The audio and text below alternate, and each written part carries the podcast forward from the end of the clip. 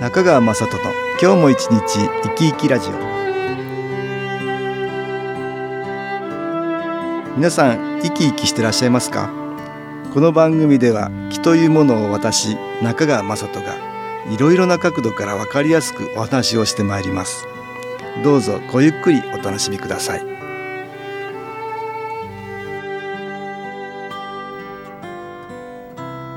中川雅人の今日も一日生き生きラジオ。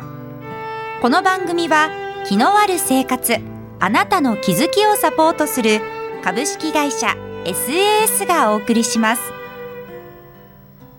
おはようございます。株式会社 SAS の中川雅人です。私ども SS が毎月出版している情報誌月刊肺元気ですが先日発売された9月号の私との関東対談のページでは台湾から来られて日本や日本人のために様々な活動をされているリー・ジョーさんにお話を伺いました。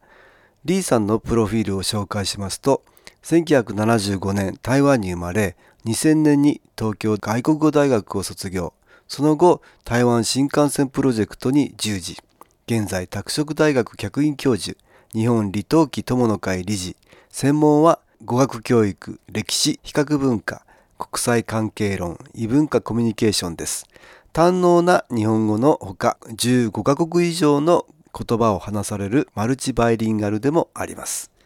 主な著書に本当は語学が得意な日本人や日本人に隠された真実の台湾史などがあります。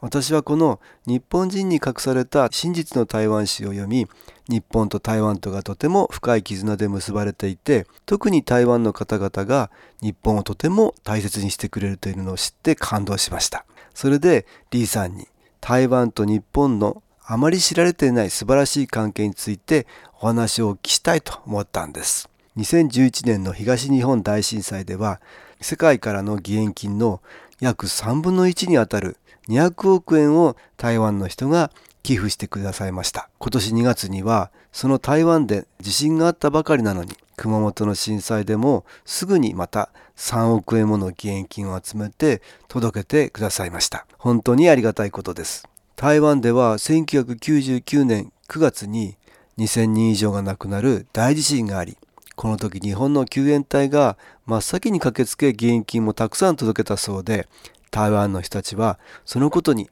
とても感謝してくれていて東北大震災でお返しをするのは当たり前でありそれ以降も日本と相互的な援助が続いているっていうことなんです。そして台湾人は助け合いの精神をとても大切にしていてそれは日本人のおかげだっていうんですね。リーさんによれば日本人には伝統的に利他の心があると利益の利に他人の他と書いて利他ですが、つまり自分の利益ではなく他人の利益を重んじる精神があり、それがアジアで一番貧しかった台湾を豊かにし、それはまさに奇跡だったと。そしてこれからは日本人の利他の心が世界を救うと信じていらっしゃいます。そう聞いて私は日本人としてとても嬉しかったんですが、リーさんはどういうことからそう考えるようになったのかと尋ねていました。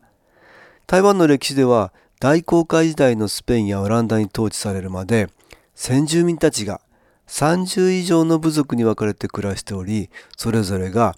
違った言語を使って独自の生活をしていたと言います。そこに続く中国の秦は先住民族を部族同士で戦わせる分割統治をしました。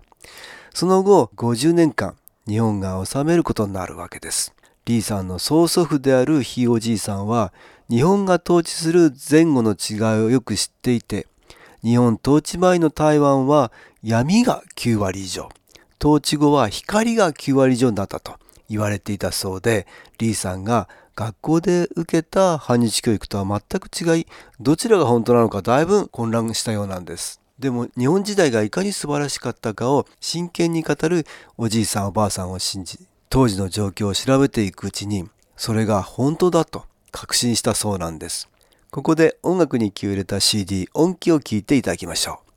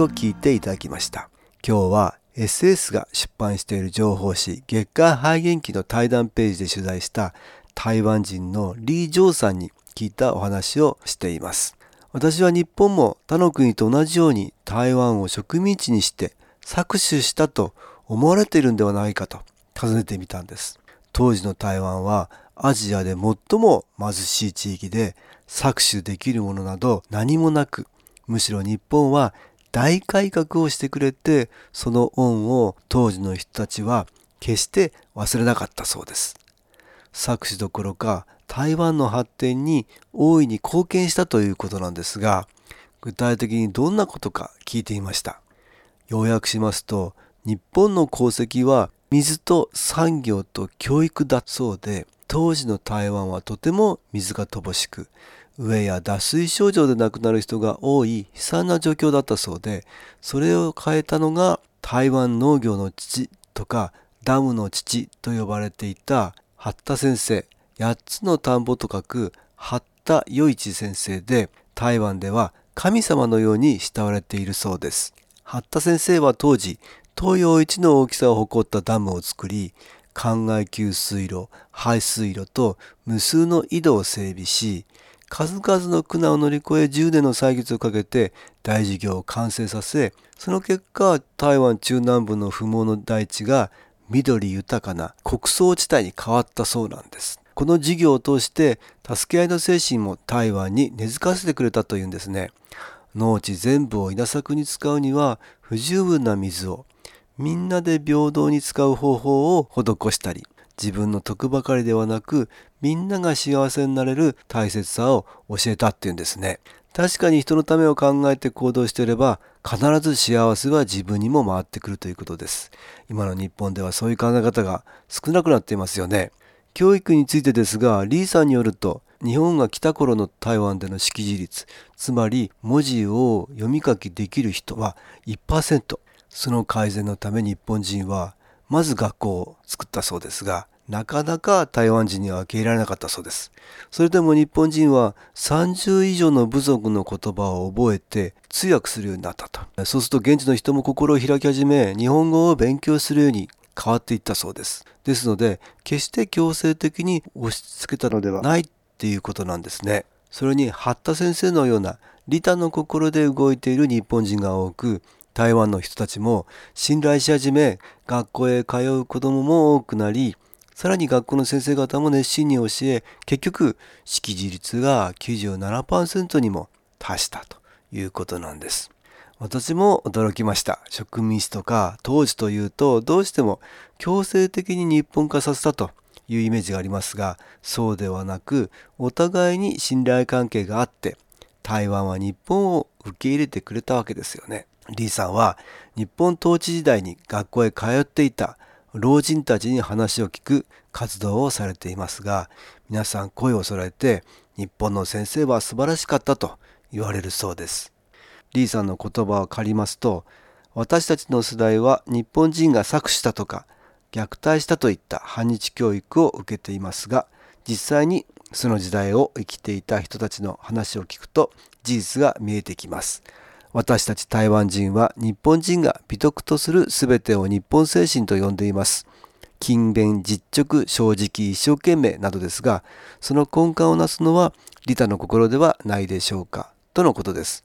台湾では例えばあの子はとっても思いやりがあって日本精神があるよと言ったりするそうです。リーさんによりますと台湾の人たちは自分たちが日本のおかげで豊かになったのだから今度は東南アジアやアフリカなどの国々を応援したいと活動していますということでした。お話を聞いていると私も自分が日本人であることに誇りを感じます。現代の日本人は自信をなくしています。台湾の人に尊敬されたような日本精神を取り戻さないといけないと思います。リーさんには今の日本人がどう映っているのか聞いていました。リーさんが思われていることは今の日本はせっかくすごい力があるのに発揮できておらず世界に対する遠慮や言葉に対する苦手意識などにより日本らしさが出せていない日本人はもっと活躍できる絶望だった台湾を50年かけて改善してくれた。その力を世界に向けて発揮してほしい。必ずできるしやってくれるはずそれを一番信じているのが台湾人だと力説されていました確かにご先祖様が積み上げてくれた日本精神。上手に使わないともったいないしご先祖様もそれが世の中に役立つようにと願っているはずです。台湾人のリーさんが日本のことをこれほど評価してくださっているのは本当にありがたいことで我々が自信を取り戻しもっと活躍するためにスイッチを入れる役割を担ってくれているんだと思うんです。一つ一つの言葉にエネルギーを感じました。またリーさんがおっしゃるリタの心は気を高める上でもポイントとなりますそれが日本精神のベースにあるというんですから気のことを勉強するのも日本精神を発揮するスイッチになるはずですということで今日は日本人のリタの心が世界を救うという話でした。このリーさんとの関東対談の記事は新機構のウェブサイトでもご覧になれます。ぜひ興味のある方はそちらも参考にしてください。株式会社 SS は東京をはじめ札幌名古屋大阪福岡熊本沖縄と全国7カ所で営業しています。私は各地で無料体験会を開催しています。9月15日木曜日には東京池袋にある私どものセンターで開催します。中川雅人の「昨日話と昨日体験」と題して開催する無料体験会です。新気候というこの気候に興味のある方は是非ご参加ください。ちょっと気候を体験してみたいという方体の調子が悪い方ストレスの多い方運が良くないという方気が出せるようになる研修講座に興味のある方自分自身の気を変えるといろいろなことが変わります。そのきっかけにしていただけると幸いです。9月15日木曜日。午後1時から4時までです。住所は豊島区東池袋。1-30-6池袋の東口から歩いて5分のところにあります電話は東京03-3980-8328 3980-8328です。また SS のウェブサイトでもご案内しております。お気軽にお問い合わせください。お待ちしております。